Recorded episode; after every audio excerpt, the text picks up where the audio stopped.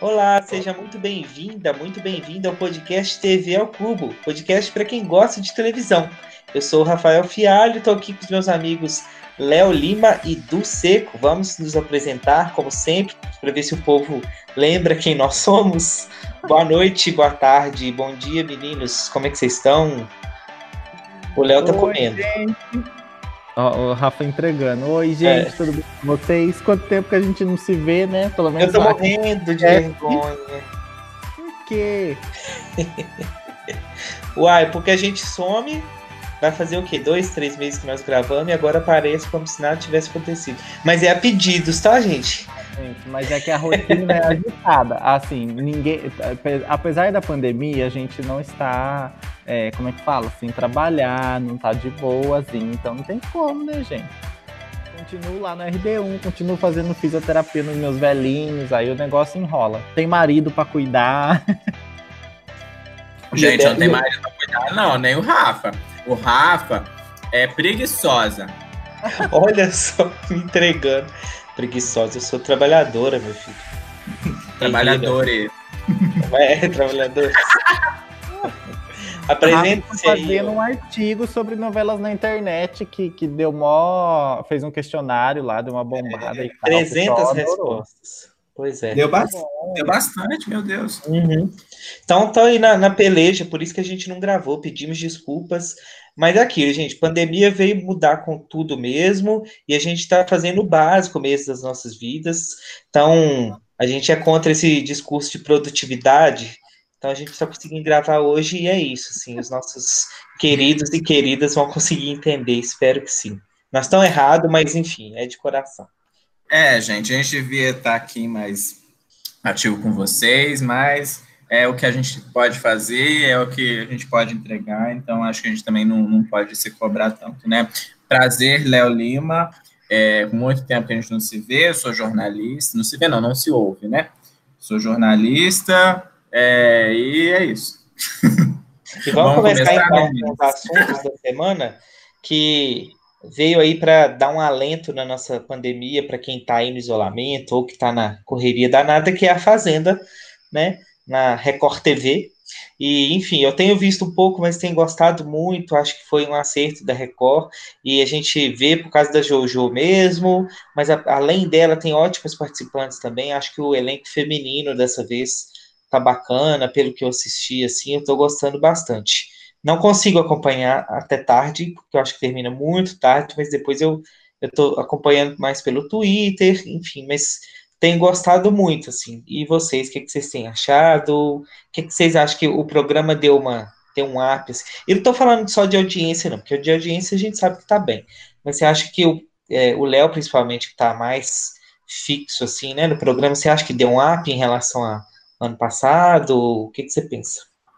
Ah, com certeza. Eu acho que a pandemia deu essa possibilidade da Record montar um elenco melhor, né? Porque parou o showbiz, então eles conseguiram a Jojo, conseguiram o Biel, a MC Mirella, a Luísa Biel, a Lid mesmo, né? Que fazia novelas na casa. Então, eu acho que isso possibilitou esse elenco aí, é, finalmente depois de algumas edições frustradas aí, agradar o público. Claro que é um programa que mantém uma audiência, porque o reality é, tem, tem, o interesse, assim, é, histórico, né? Mas esse ano acho que ele alcançou a melhor estreia desde 2012, alguma coisa assim. E vem aumentando, né, por conta dos barracos, que é uma eu vi uma, uma notícia, uma crítica falando sobre isso, a gente assiste isso, é, se é um guilty pleasure, é, ou se a gente só quer extravasar mesmo e quer espiar a vida alheia. É, Mas é, posso fazer tá. uma intervenção? Eu tenho pensado, será que a gente já passou um pouco disso, de que reality show e principalmente Big Brother e Fazenda sejam aqueles que você falou aí muito bem do tal do guilty pleasure, que é o prazer com culpa, que a gente vê sabendo que é ruim. Eu acho que a gente hum. já chegou no nível de que essas coisas a gente já leva a sério mesmo e vê tranquilamente, não, tem muita culpa mais. Vocês acham? Ou eu tô enganado? Pode ser minha bolha, né? mas eu tenho ah, essa impressão. Eu, eu não tenho culpa nenhuma de ver o reality. Adoro ver Jojo, adoro distribuir memes da Jojo no WhatsApp. Adoro chegar no meu trabalho, virar para a cozinheira, chamar ela de Gabriela Todinho, porque ela é louca igual, assim, vivo zoando. Então, assim, eu não tenho a menor culpa de assistir, eu amo, acho fascinante. E tô assim, o Léo falou muito bem, como tá tudo meio artístico parado, o pessoal viu na Fazenda uma possibilidade e tanto, então levaram muita gente boa lá e levaram o Biel fazer o quê? Mas, assim, é, eu achei que a escolha foi muito bem sucedida. O Mion agrega muito, eu acho que ele dá um ritmo diferente. Apesar da Record pecar muito em roteiro, os programas realmente são longos, é, acaba sendo cansativo um tantinho, assim. Eu acho que eles aproveitam muito mal alguns dias da semana, como a sexta e o sábado, e acabam desperdiçando cartucho em outros programas aí durante a semana. Então, assim, eu acho que é, dentro das possibilidades agora com essa pandemia, a Record fez o melhor que ela podia, né? E, e é, eu, a, eu acho que, elas, que a Record, pelo menos, é, sexta, sábado, domingo, então, é um dia morto, um dia que poderia bombar, e aí eles colocam lá 10 minutinhos, entendeu? Acho que é muito ruim. É, sobre, sobre a edição também, tem dias que eles exploram muito uma coisa só, né? Tem até a crítica aí, que eu não sei se a gente já pode fazer, o Play Plus também, que... Deve. Que, é, a gente paga, né? Os assinantes pagam para ver um conteúdo mais completo, mais na íntegra, mas a gente vê é, cortes, né? Nas festas, diálogos são cortados, no pós-festa, né? Que as, as festas eu acho uma coisa horrível que eles fazem, que é colocar pouca bebida o pessoal, porque o, o entretenimento está ali, né, no, você pode ver que boa parte do, do, do, das tretas que rolam são depois dali da, do pessoal bebe e vai e vai soltando as verdades ali, porque fica tudo muito contido. Extravasou, dá aquele problemão todo. A festa dura até uma, uma e meia da manhã, é horrível pro, tanto para o pessoal que está na festa quanto para quem é assinante porque aí depois é, não tem mais nada. Se, se eles não produzem conteúdo, se eles não, não brigam ali na volta, não tomam punição, não, não acontece nada. É, e aí a, a, edição também do Play Plus, que teve aí esse caso aí essa semana agora da Raíssa, com o Juliano, o Biel e os outros meninos, que na hora que o Juliano quebrou a porta, que a Mirella tava, tinha colocado uma uma colher de pau. Na hora que ele arromba a porta, cortam para a cena da noite, igual a lua das novelas SBT. Eu acho isso um desrespeito com, com o telespectador e com mesmo, quem está lá dentro. Mesmo no dia que colocaram a JoJo nas galinhas e ela passou mal, desmaiou, cortaram também, né, Léo? A gente não viu cortaram. isso. A gente não ouve a, a, a direção falando, eles sempre cortam o áudio, uhum. entendeu? Eu não lembro no Big Brother, mas eu acho que no Big Brother a gente conseguia ver os avisos, essas coisas, mas na Fazenda não. Sim. E, tem, eu, e a gente vai descobrindo várias coisas, né? Aí a, a, a Lid estava falando outro, outro, dia, acho que ela falou alguma coisa de Judas, aí tem umas palavras que, que eles não podem falar. E aí a, a direção, aí alguém com ela, você não pode falar. É muito Record, doido. né, gente? É. Eu estava comentando com meu pai a respeito do, do, pessoal tomou álcool gel, né? Com a bebida lá, misturou o álcool gel e tal. E aí meu pai falou assim: Mas também, gente, é recorde, vocês vão esperar o quê? O máximo que eles vão mandar lá é um vinho ungido, porque não pode ter bebida. Como é que eles vão doutrinar a turma depois com reality todo bagunçado desse jeito? Falou: eles têm, eles precisam do entretenimento, mas eles querem manter a conduta bíblica lá dentro do negócio. Mas é muito feio o que eles fazem, gente. Se quer fazer o reality, tem que fazer o reality direito. Ainda mais no momento que a gente teve um Big Brother aí que, que foi tão bombado, que a gente foi acostumado já pela, pela Globoplay a ter acesso a diversas câmeras, a vigiar a vida deles, a criar. Os próprios fãs do Twitter criavam suas versões sobre os fatos, faziam lá as compilações. A gente vê a Fazenda tem um potencial de meme gigantesco que a gente fica refém do que é exibido. Às vezes tem coisas muito mais interessantes, porque, é, pelo que eu vejo no, no, na Play Plus, eles pouco é, mostram a, a, as meninas. Acho que eles ficam, assim, é, querendo guardar aquilo para edição ao vivo. Uhum. E aí, aí acaba com, com, com, tudo. Porque quem assiste a Fazenda vai assistir a edição ao vivo de qualquer forma, entendeu? Porque a, a, prova está ali, as decisões vão estar tá ali. É isso que tem que ser o programa ao vivo, entendeu? Agora, a convivência tem que, tem que ser na íntegra lá no Play Plus. Agora, vocês estão falando de reality show, assim, né? Só ressaltar, acho que a gente já falou isso em outros episódios, quanto que a Record faz muito bem. E eu sempre reparo na qualidade técnica das produções da Record, assim, é, é excelente, uma coisa que dá gosto de ver. Eu não sei se o público é, que está ali desavisado percebe isso, não, mas eu estava pensando muito nisso hoje, eu estava vendo o Canta Comigo Tim, que em termos de conteúdo não agrega nada de diferente, né? É, é, é o que a gente já está acostumado a ver, mas é uma iniciativa louvável de fazer essa versão com o público Tim. É, é, os haters vão dizer que é uma cópia do The Voice Kids, mas eu prefiro o formato do, do Canta Comigo Tim, por causa do carinho que eu tenho com Canta Comigo, é, o esmero que eu acho que eles têm na questão das músicas, no, na escolha do repertório, e a, dos próprios participantes mesmo, acho que é uma coisa me chama atenção porque é mais simples. A pessoa chega, canta, é avaliada, pronto, acabou, não tem muito, muita firula, não. E eu fico pensando assim, quanto que a Record é tão boa com isso. E eu me lembrei do Top Chef também, que é que eu só fui assistir porque passou depois da Fazenda, né? E eles fizeram aquela estratégia lá de colocar na sexta-feira. Depois, como que é um, um reality assim, para ninguém botar defeito e passa desapercebido, assim. Como que pode um negócio tão bem executado é, passar em branco? Mas aí, Rafa, eu acredito que seja uma questão de gestão, assim. A Record, ela sabe fazer, ela tem profissionais que sabem fazer, mas ela não tem quem administre direito né? É o mesmo caso das novelas. O que, que Cristiane Cardoso, filha de Edir Macedo, sabe além de meter ensinamento bíblico ali no roteiro? Porra nenhuma. Então acontece que ela se mete ali, o elenco bom começa a vazar, os autores começam a vazar e o departamento vai para o limbo.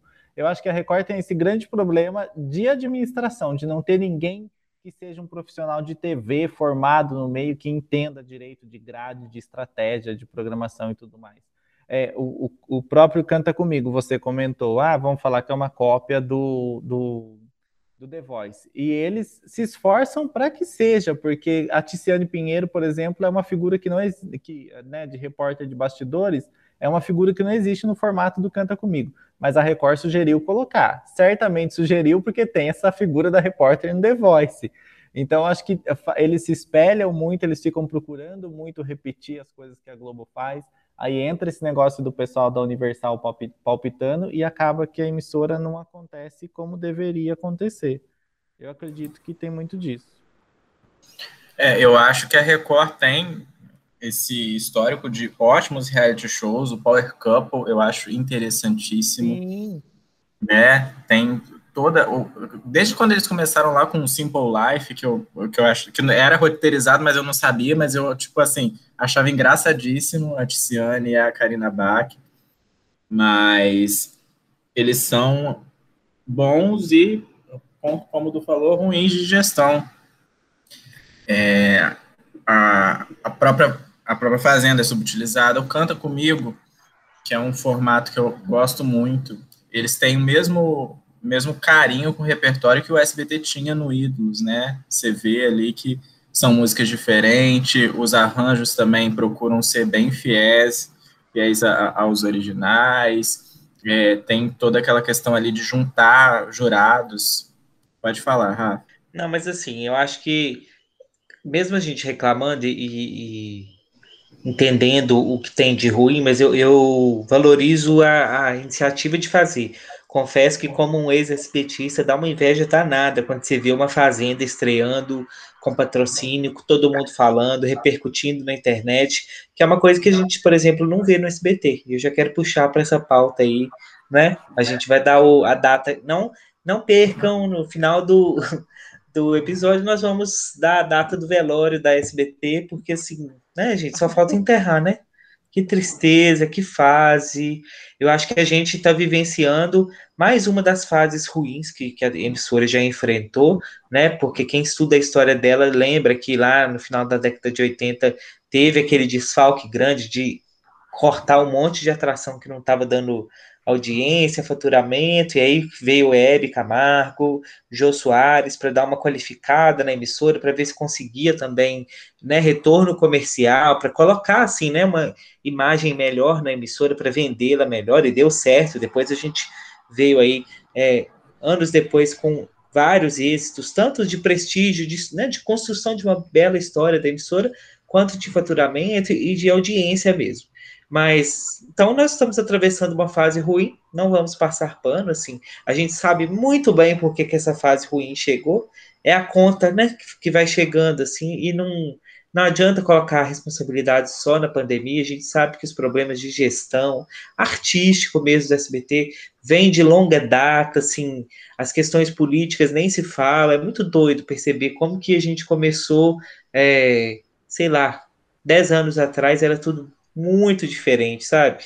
A gente a gente passou de, né, TV mais feliz do Brasil para, tipo, a gente nem sabe mais o que que é SBT, o que que, sei, assim, perdeu o rumo, parece que não tem nada, um esvaziamento, né, agora com essas demissões, saídas da Sherazade, é, o Cabrini, a Maísa, um nome importantíssimo, é, os tuiteiros de plantão já estão agora até ventilando a saída da Eliana, que eles adoram, né? Inventar.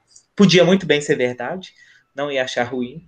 E sei lá, acho que não tem. E é engraçado ver que tem gente que tá, tá defendendo, não, é um reposicionamento da emissora, é um rebranding, é para melhorar a imagem dela. Vocês vão ver no que vem, 40 anos, tudo vai melhorar. Gente, não, né? Assim, eu quero muito pagar essa língua, tá? Eu quero muito estar tá errado, mas acho que não tô, não. É uma tristeza, é aquela, aquele meme, né? É, como é que é? Desapontado, mas não surpreso. É só uma consequência de ações que a gente vê, ou também de é, da ação, mas também da falta de ação que a gente tem, tem visto aí por muito tempo. É, é uma lástima para quem gostou tanto do SPT ver o estado em que o canal se encontra. A gente está nesse momento de transformação de televisão e que uma emissora não consegue se posicionar corretamente no mundo digital, não consegue se posicionar corretamente dentro da TV, não consegue se posicionar corretamente dentro da publicidade, porque não, não consegue vender direito os próprios programas. Né? A gente vê aí uma dificuldade do departamento comercial, do departamento de licenciamento, que a gente já comentou aqui, das novelas infantis, é, essas todas essas demissões é um problema crônico de gestão do, do grupo inteiro. Eles lançaram o SBT Vídeos e morreu no mesmo dia. Uma ação que era chave, né, que hoje o Catch-up, né, você poder assistir o programa depois, um aplicativo. Não, assim, vamos até perguntar para o ouvinte, vocês tem, tem a gente que é rato de Twitter, de site de televisão, que tá sabendo disso, mas vocês sabiam que o SBT lançou tipo uma Globoplay, um, um streaming de vídeo? Ok, que tem, é, é, integrado com o YouTube, mas um site que concentra os vídeos dele? Vocês sabiam que o SBT lançou o SBT News, que diz que é uma plataforma de notícias, contratou gente lá em Brasília, fez estúdio. Vocês sabiam disso? Porque muita gente nem sabe disso. Então, ó, pra você ver o nível. E não só teve aquela, aquela S, é, é SBT Hits, que era uma plataforma que poderia oferecer as músicas da programação do SBT, as músicas das novelas de forma exclusiva, e a ter milhões de acessos, porque causa as, as músicas de Carrossel, Chiquititas, muitas músicas não foram lançadas em CD, que teriam um potencial enorme de, de, de vendagem, de download, enfim. Mas a gente não teve qualquer investimento nessa plataforma, a plataforma morreu. Não, legal que tinha, para quem viu, tinha a playlist da Mara, a playlist da Patrícia. Ai, meu Deus do céu. Quem ia querer isso? Acho que se o SBT tivesse naquela fase áurea ainda, né, que a gente acompanhava e a relação com os fãs estava muito boa, talvez bombasse, mas acho que a gente tá, não tá nessa fase desse prestígio mais. Assim, eu acho que é, quanto ao reposicionamento, acredito que vai reposicionar, vai sair do terceiro para o quarto lugar, se não for para mais para baixo. Mas enfim, quanto ao, aos outros problemas, eu acho que assim como a Record está tendo um problema de gestão muito grande em todas as emissoras.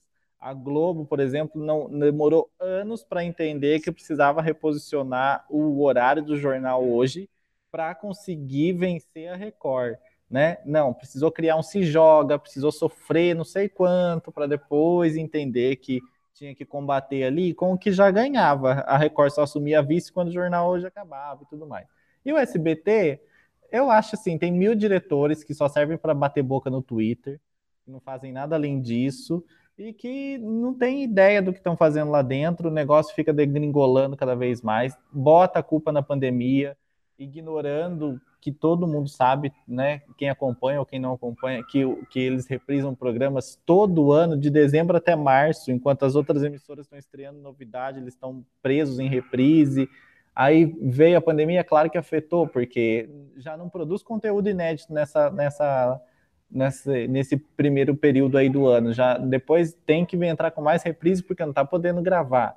Então, assim, é, é, é, uma, é uma sucessão de erros, um atrás do outro.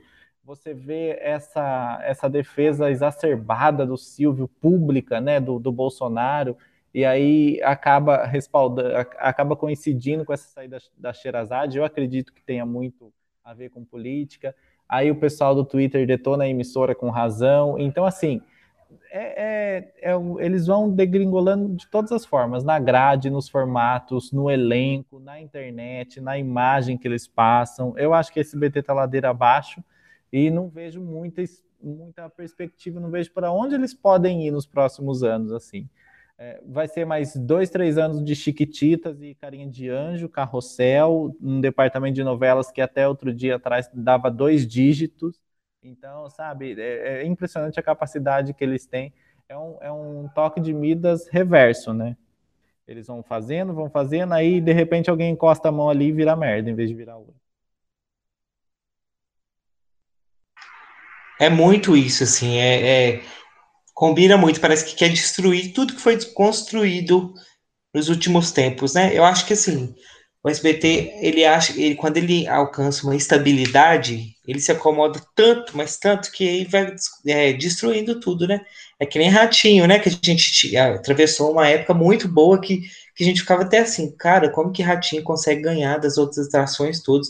Programas da Record super bem feitos, ratinho tava lá dando 10, 11, 12 de audiência, mas chegou a conta dele também. Ratinho também a, a, enfrenta uma fase não muito legal, pelo menos né? Na época que eu estava acompanhando mais assim de audiência, estava bem baixo. Aí o povo estava até chamando de gadinho, né? Porque, né? Referências. E é isso, assim, é, é lastimável. Eu também não consigo acreditar numa, numa, numa arrancada da vitória 2.0, sinceramente, até porque não tem dinheiro para fazer isso, né? Cadê é. o dinheiro? Cadê o cara deixa de perder uma Maísa, assim que, poxa, um grande nome comercial, qualquer marca quer ser associada a Maísa, e parece que está vivendo uma realidade paralela. Eu e Léo conversamos outro dia, né, sobre a Eliana, aquilo.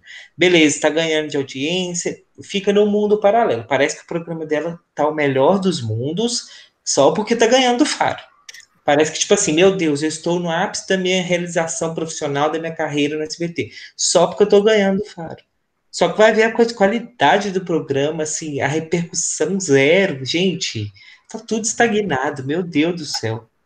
É, audiência é diferente de qualidade, né? Eu acho que ela devia estar muito mais preocupada com fazer um programa qualificado, até por, por conta, a gente estava conversando, né, Rafa, da, do histórico dela, é, como apresentadora, como comunicadora, como empresária, e ela não está mais preocupando com isso. Mas eu li também que essa questão do assistencialismo tem aí a ver com o Silvio Santos, né? Parece que, que tem uma, um dedo aí dele nessa, nessa fase aí da Eliana assistencialista, é, chorona, e ela ficou artificial. Eu tenho a impressão que, que a Eliana tá na mesma vibe do que a Maísa. Eu não, não vou dizer, como eu li esse, é, esse, fim de semana, que a Maísa ficou maior do que o SBT. Eu não acho. Eu acho que ela é uma grande comunicadora, tudo tem muito para crescer ainda, porque faz um programa extremamente artificial, bobinho, sem graça tal. E, e eu acho que a Eliana tá na mesma vibe, assim, sabe? É uma vitrine que, que ela tem ali no SBT, mas ela não precisa se preocupar muito com aquilo, porque ela tem outras chances de crescer fora dali. A Maísa estão dizendo que vai ter um contrato com a Netflix, vai ganhar muito tal, vai ser exclusiva à Netflix. Eu acho ótimo para ela. E eu acho que a Eliana também, com os empreendimentos, tudo, tem muito a ganhar, assim, fora dali, se ela não tivesse o SBT. Mas eu, eu não sei se vocês chegaram a ver uma entrevista que ela deu, eu acho que foi para o Otaviano Costa no UOL, dizendo uhum. que ela, que ela o que ela deu a entender é que ela espera alguma coisa, ela espera que a emissora proponha alguma coisa, porque ela está ali há 11 anos fazendo um programa de domingo e tal, e ela se sente apta para voos maiores, e ela realmente está apta para voos maiores, inclusive comercialmente. Mas numa TV que, que vive como se estivesse nos anos 80, que Silvio Santos baixava a cabeça para o militar e continuou fazendo isso até hoje, então é uma TV que não tem muito para onde levar. Eu acredito que ela já não tenha muito também essa ideia de que ela vai conseguir algo a mais lá dentro do SBT. Eu acho que já passou aquela fase é, Celso Portioli de ficar ali esperando uma oportunidade melhor. Eu acredito que a Maísa sentiu isso, por isso que ela resolveu não renovar e acredito que vai chegar a hora da Eliana também. É, a, o que a Eliana falou no Otaviano é bem o que a Maísa também fez no discurso dela no YouTube, né, falando sobre a saída. Ela deu muito a entender que o programa não era ideal para ela, uhum. né? Ela frisou bem algumas palavras e nas entrelinhas a gente entende que ali ela não foi um programa levantado a toque de caixa, porque ligaram para ela num dia, no outro dia já, já tinha que estar com o programa gravando piloto e tal. Ela reproduziu entrevistas que ela já fazia no YouTube, então não, não acrescentou nada. Ela não levou pautas relevantes para a televisão, para fazer discussões que são é, né, associadas e saudáveis para os jovens, né? Ficou ali uma vitrine comercial para a marca e um programa de entrevistas comum que qualquer um poderia fazer. Sem alma, né? Sem alma, sem, sem, sem a essência da Maísa ali. A gente, a gente começou, no, nos primeiros, a gente até via alguma coisa, teve lá um posicionamento no final do programa, eu não lembro sobre o tema agora, se foi suicídio, sobre alguma coisa. Ela fez uma sobre bullying. Sobre bullying, bullying foi? Uhum. Isso.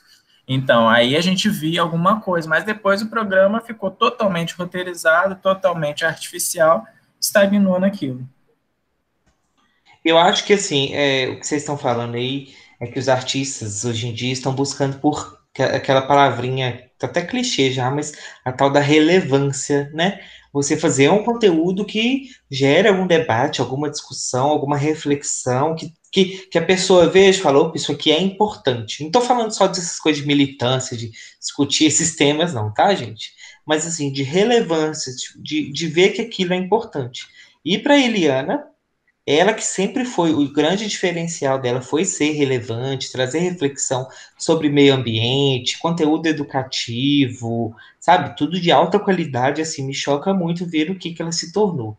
Eu acho que ela deve estar esperando esse ano acabar, né? Porque está ganhando audiência e faturando muito e é o que dá para fazer. Mas eu acho que em breve também ela não. E acho que essa, essa entrevista aí para Otaviano, acho que ela sinalizou exatamente isso. Ó, não quero continuar fazendo isso a vida inteira, não. Porque o que, que agrega para a imagem? E ela não é um faro que, se continuar nessa.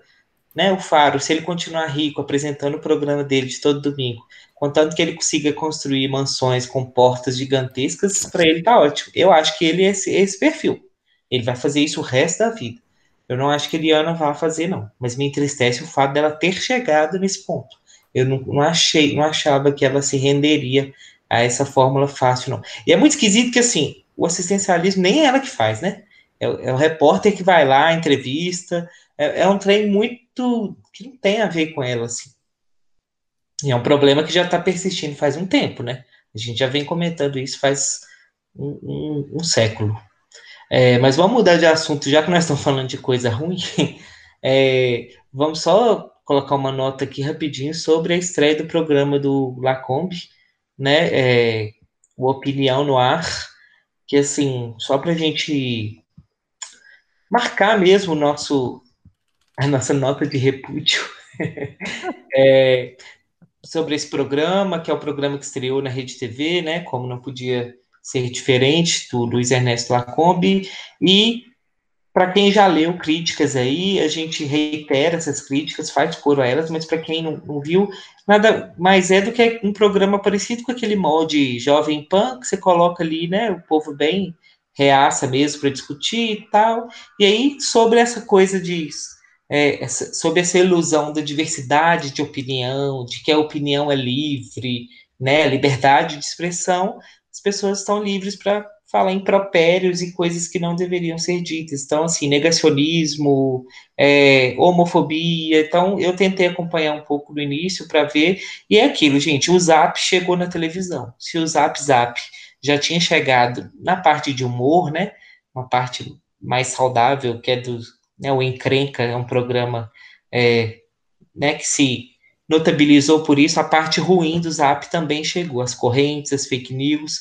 Então foi isso, assim, eles discutindo ali isso e negando ciência o tempo todo, e depois chamou Siqueira para comentar, né, é, falando que não é homofóbico, mas também não precisa levantar bandeira, aquele discurso clássico, né, de que o mundo está chato, é, e depois teve outros nomes, né, aquele Ítalo Marcílio, enfim, meu Deus do céu, não sei como a gente está falando desses nomes aqui no podcast, mas assim, grandes nomes da direita. Então, é uma tentativa de reforçar aquilo que o Lacombe estava fazendo no, aqui na Band e deu no que deu.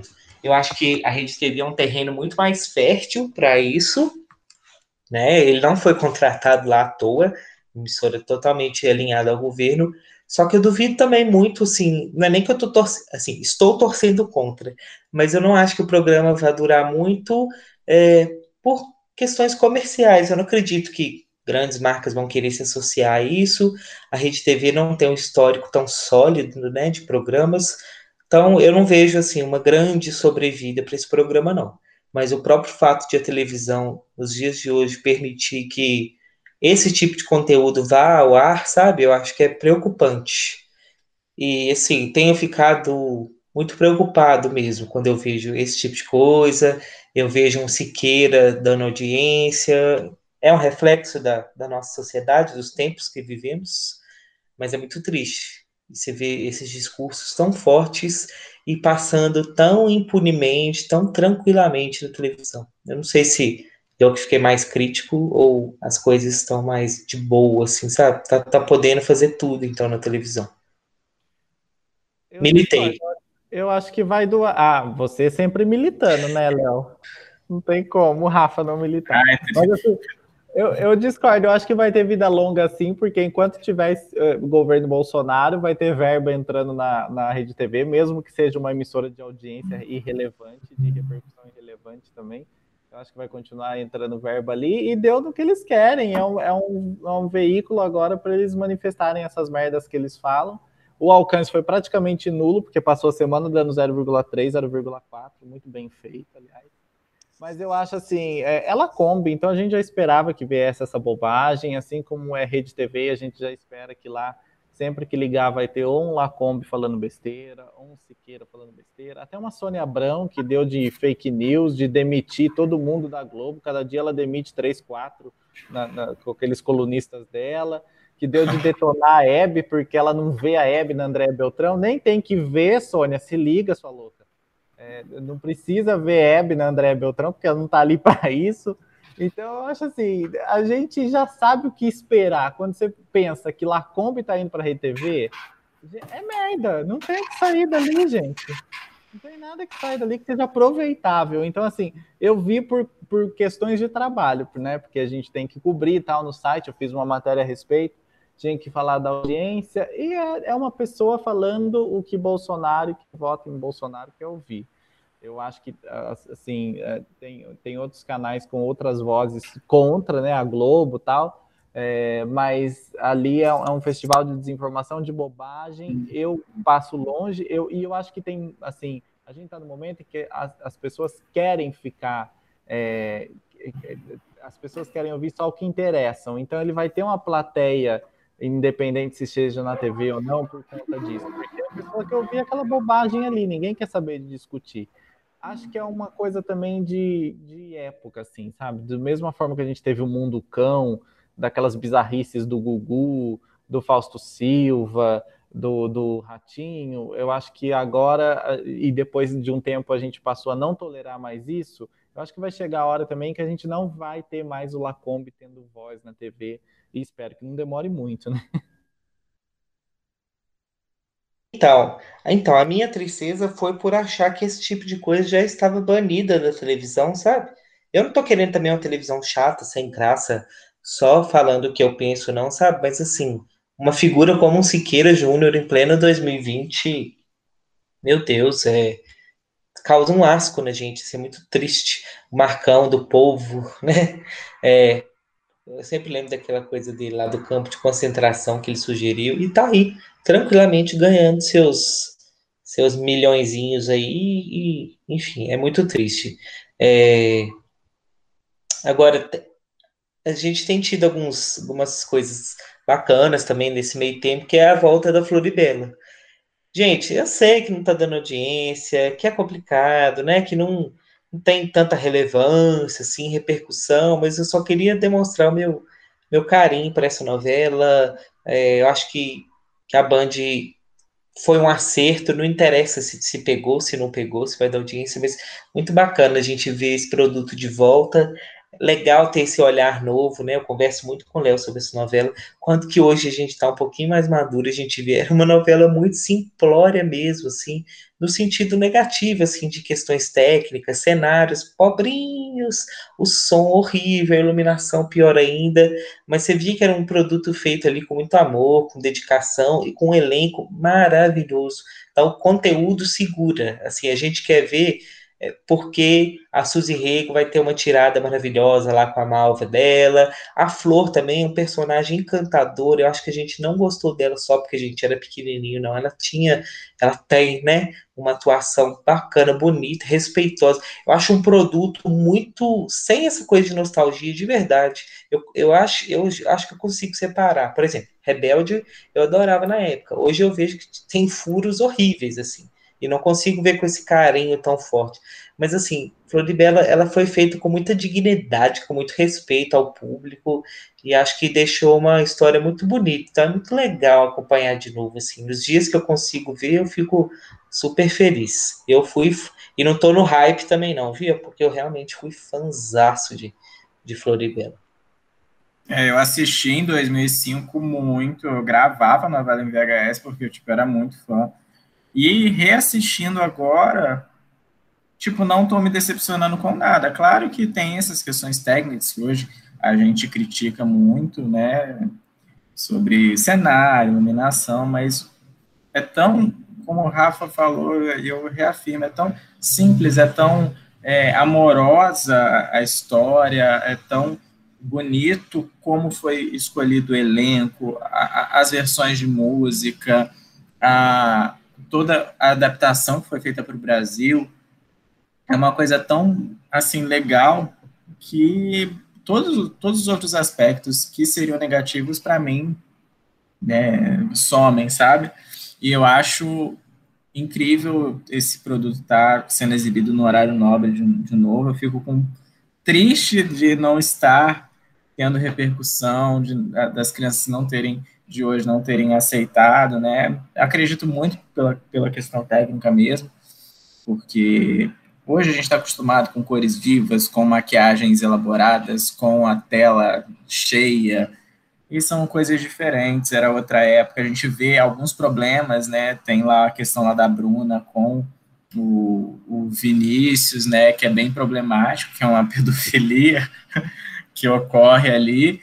E mas na época a gente não via, como a gente vê hoje, entendeu? Então a gente pode problematizar isso. Acho que é uma novela rica, é uma novela que passa o tempo, a gente pode olhar com, com, com outro olhar, ser crítico com aquilo, mas não vai perder a validade, sabe? Não sei o que, que o Du acha, o Du é mais experiente em crítica de novelas, mas é, nosso olhar com carinho é, para essa novela é esse. A Juliana Silveira, gente sensacional, o Suzy Rego, o, o Roger, a, a, Maria Carolina Ribeiro também. Todo Não, mundo. a gente, a gente, a gente vê a qualidade do, né, do produto quando a gente vê o tanto de gente boa que lançou, sabe, um elenco. Eu quero descobrir o nome da pessoa que fez a direção de elenco dessa novela, porque foi assim, muito bem feito, muito bem escolhido. É, muito melhor que, por exemplo, essas novas do SBT que conseguem revelar nomes bacanas, mas sei lá, acho que ali teve entrosamento, uns talentos muito bons. É, ó, a gente teve Letícia Colim, é, o outro lá, o Johnny Massaro. Johnny Massaro, o, o João Vitor também, que ele, ele não bombou tanto, mas era um excelente ator. É, Suzy Rego, acho que ela já era famosa, ok, mas ela fez um excelente trabalho. É, então, a Maria lá. Carolina Ribeiro, apesar da a Úrsula Corona. Isso. Né, que está lá hoje em Portugal, lá fazendo as novelas portuguesas, mas que é uma excelente atriz.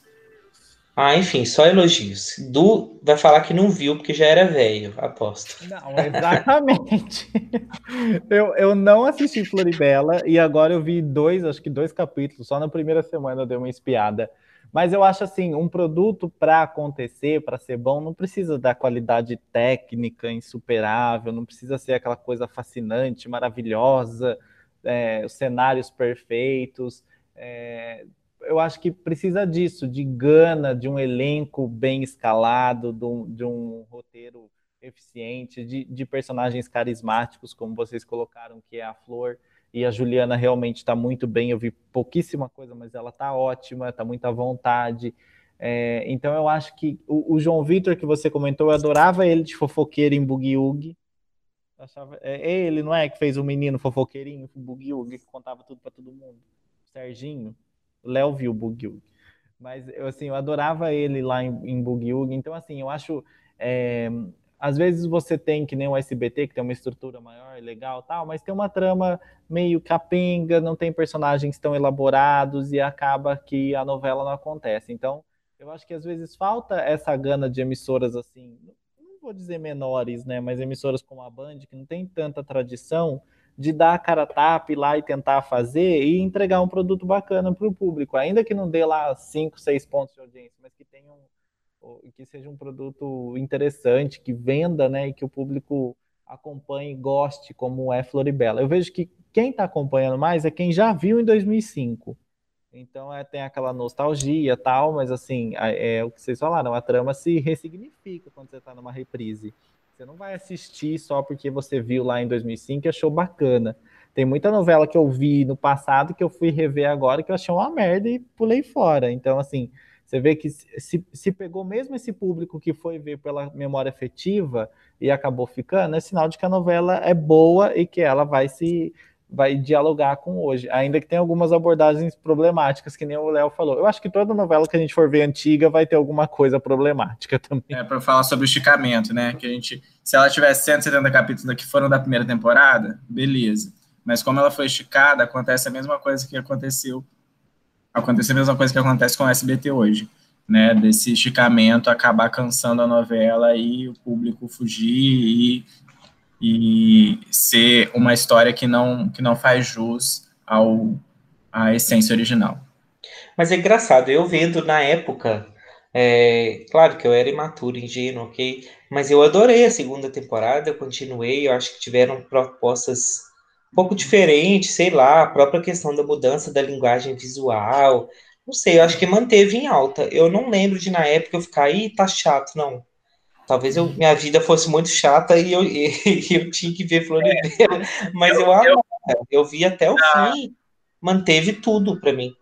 Não, para mim, eu, eu, eu, acabei no meio da, da, da, segunda temporada, eu achei assim, muito que estava fugindo muito do que eu do que eu queria, do que eu queria, do que eu esperava da novela, da essência da novela, acho que traiu muito a, questão do Fred, caiu muito o público, várias questões ali, e caiu a audiência, se eu não me engano, caiu a audiência na época, e, e não foi tanto, tanto assim, você olha os produtos da primeira temporada, são muito mais bem vendidos do que os da segunda.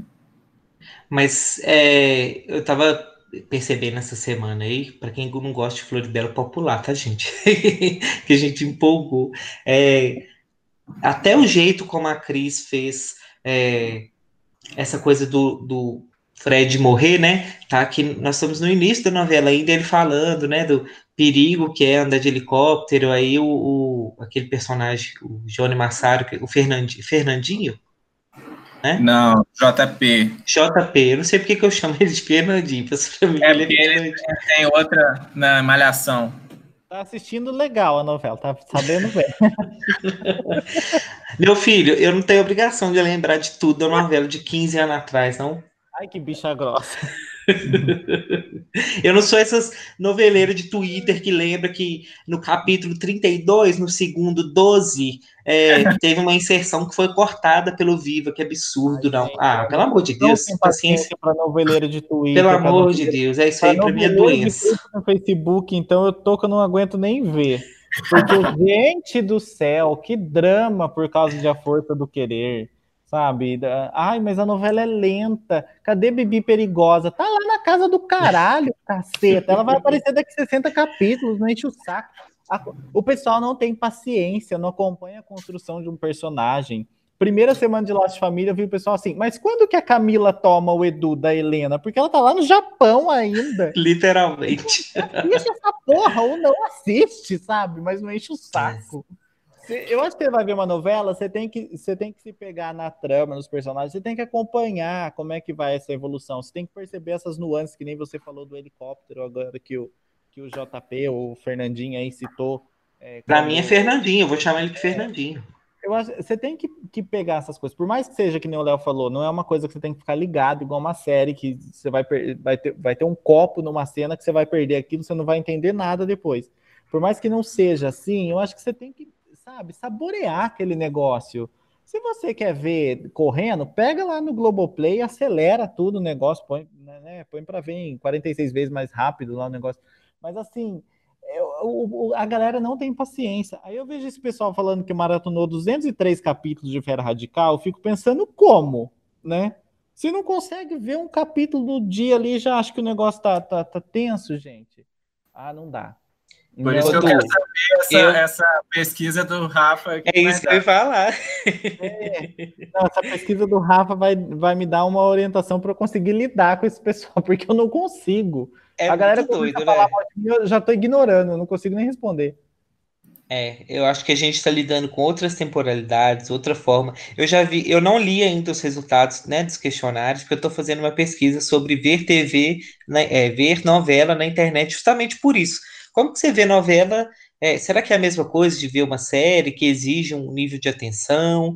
E para ver como que é o hábito mesmo de consumo das pessoas. Mas o pouco que eu já vi, poucos resultados lá dos questionários que eu estou vendo, tem gente falando que só vê um, sei lá, um ou dois núcleos da novela, que pula vários núcleos. Olha que ah. loucura, assim. Muito é bem, interessante. É compactos de, da, os compactos de televisão só tem só a história do núcleo, do núcleo principal.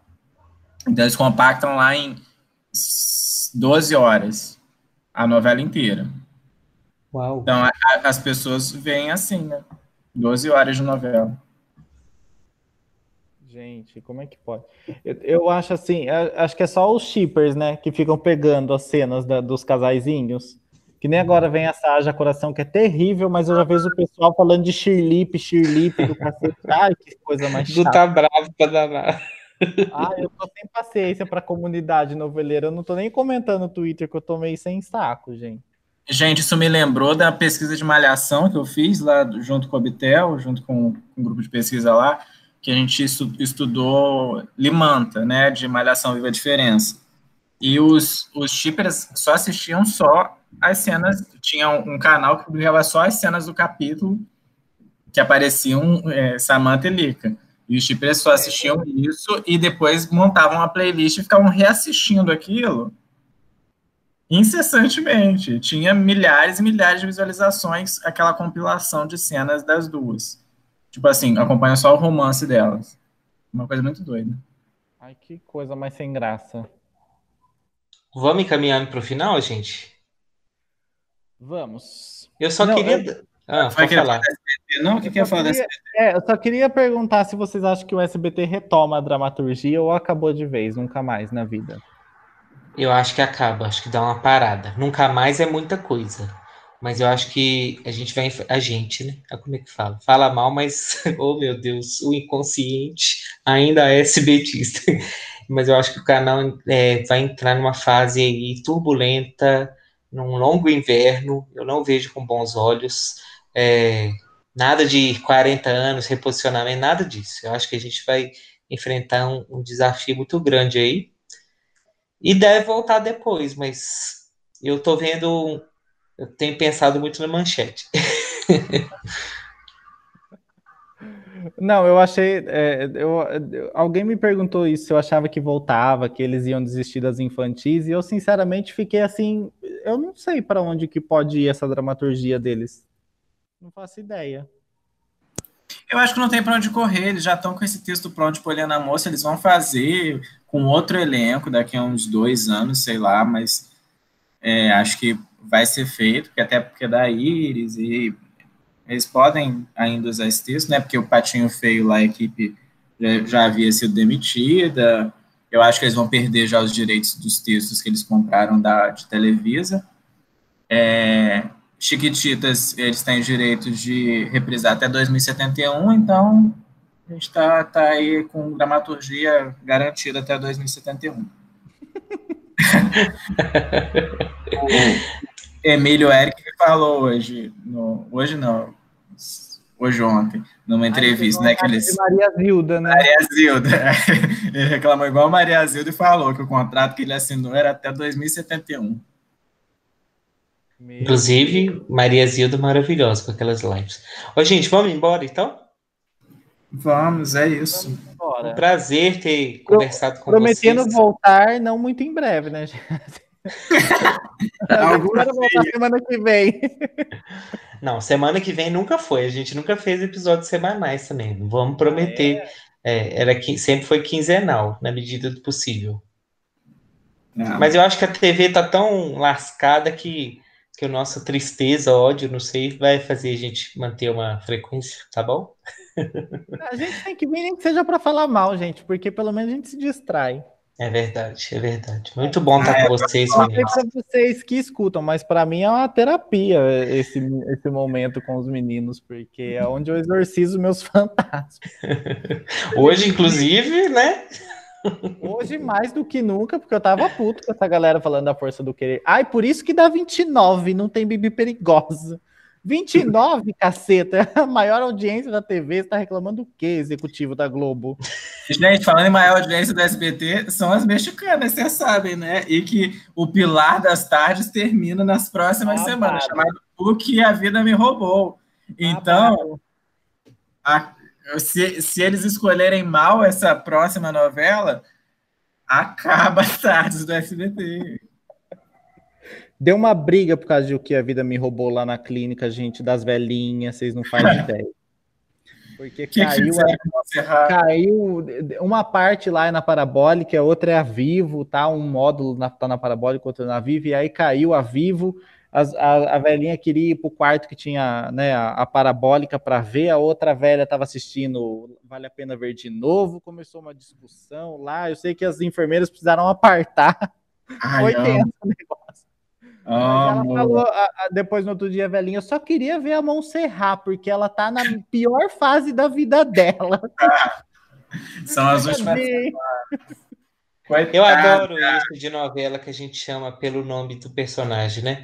Ah, põe aí na Bibi Perigosa, põe na Maria da Paz. Nossa, tá na hora da minha Montserrat. Eu amo isso, gente. Novela tem. É, é um jeito de assistir, é único. Tô apaixonado.